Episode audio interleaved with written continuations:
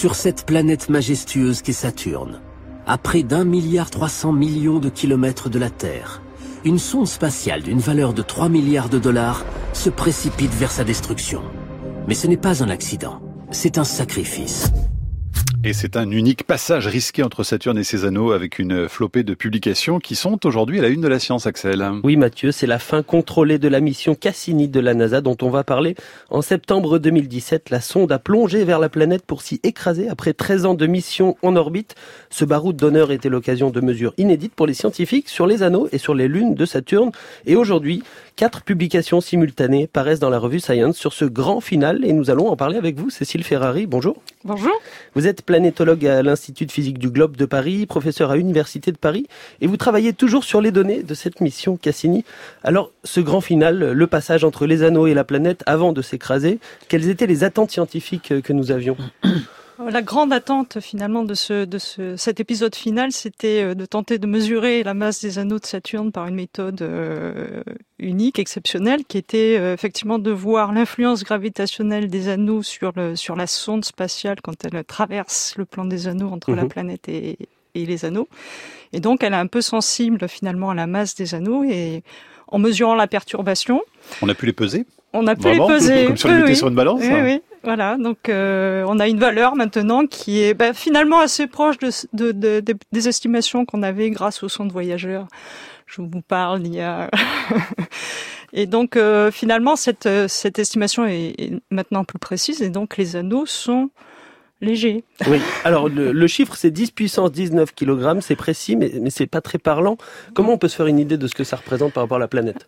Alors évidemment, c'est euh, c'est totalement ténu par rapport à la planète. Notre standard de mesure, c'est les petits satellites qui sont à côté. Donc, euh, vous regarderez une image de, de MIMAS euh, sur Internet, vous verrez que ce petit satellite de, de 400 km fait tout petit par rapport à la masse, à l'étendue des anneaux de Saturne. Et pourtant, les anneaux de Saturne en masse sont à peu près équivalents à la moitié de, de ce petit satellite. Ah oui, sa moitié en plus. Oui, oui c'est sa mmh. moitié. Donc, euh, enfin, sont des, les anneaux sont des objets très étendus.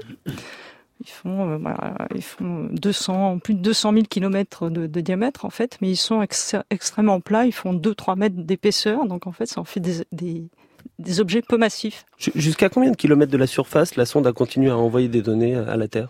Euh, bah en fait, on l'a vu euh, dans son agonie en fait, puisque pendant le pendant le, le freinage dans l'atmosphère de, de, de, Saturne, finalement, le, le, faisceau radio était, était orienté vers la Terre. Mmh. On l'a maintenu comme ça en, en direction, et donc euh, on l'a vu, on l'a vu, on l'a vu brûler en fait, et, et, sa durée de vie a été plus longue de 30 secondes euh, que les estimations qui étaient faites par les ingénieurs en fait.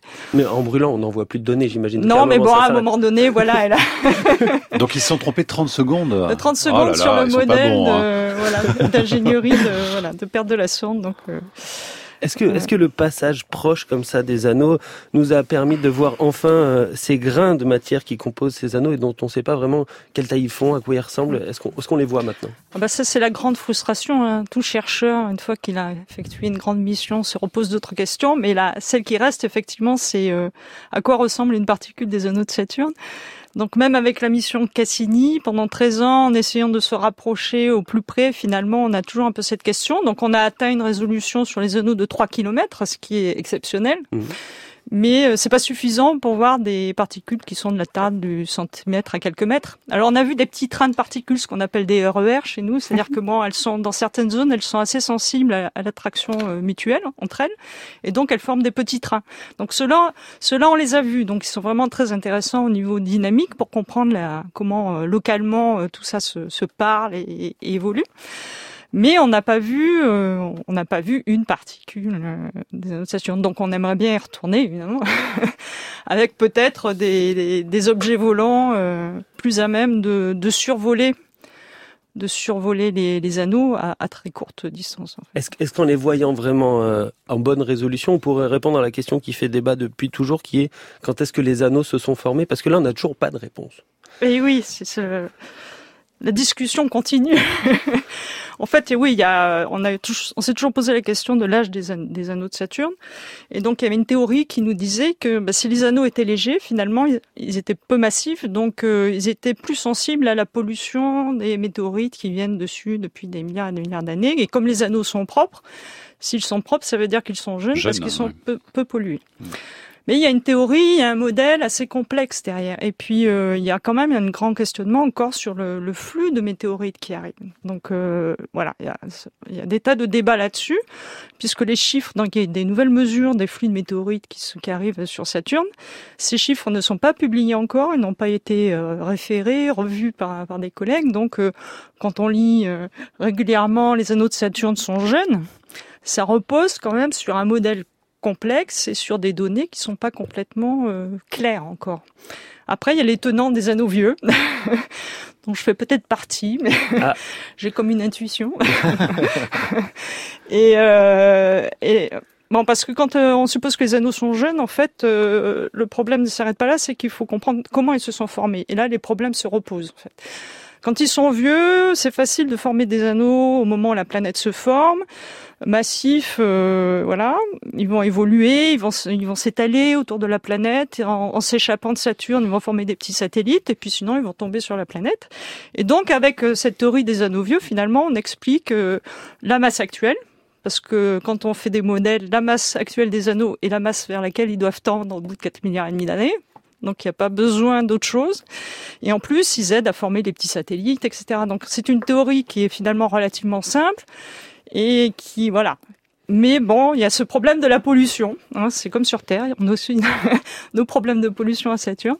Et donc il faut essayer de résoudre, de résoudre cette, cette question, c'est-à-dire est-ce que vraiment les, les anneaux devraient être euh, si pollué Est-ce qu'on ne s'est pas trompé quelque part? Donc le, le, débat reste actif, même si on a beaucoup de collègues qui ont envie de que les anneaux soient jeunes. En 13 ans, quand même, avec Cassini, on a appris quelque chose qu'on n'avait jamais vu, c'est une dynamique dans les anneaux, des, des, lunes qui font leur place, qui s'éloignent, qui se rapprochent. On, on, a vraiment compris les anneaux, vous le diriez, après Cassini? On a mieux compris ce qui se passe à petite échelle de temps. Donc, euh, euh, on se pose des questions sur les grandes échelles de temps, l'âge des anneaux, mais finalement, en, approchant, on a mieux compris ce qu'on appelle la microdynamique, la microphysique. Donc toutes ces petites euh, turbulences euh, qui arrivent et, et, on voit mieux comment les, particules interagissent entre elles, comment elles vont réagir à la perturbation d'un petit satellite. Donc ces histoires de famille entre anneaux et satellites, autant au niveau dynamique qu'au niveau chimique, on les comprend beaucoup mieux. Il faut une autre mission pour aller les voir, ces grains de, ah, de bien, sûr, ah, bah oui, bien sûr, Pas avec moi, mais je serai un peu vieille quand même. Il y en a dans, dans, dans les tuyaux euh, à la NASA ou ailleurs euh, des missions qui retourneraient vers Saturne? Bon, il y a des missions qui sont prévues vers Titan. Euh, on espère euh, vers Encelade parce que bon, quand on fait le chemin, on va pas y aller pour un objet. On va essayer de, de, de faire euh, euh d'autres. Encelade qui est une lune. Oui, une lune Brancelade, c'est la lune des geysers, euh, voilà, de, de, la vie possible en sous-surface. Donc il y a évidemment plein plein de choses intéressantes, voilà. Mais on a aussi envie de retourner vers Uranus et Neptune, donc euh, il va falloir choisir. Il y a du boulot. Il y a du boulot. Merci beaucoup, Cécile Ferrari. Vous êtes planétologue à l'Institut de physique du Globe de Paris. Axel, à demain. À demain, Mathieu.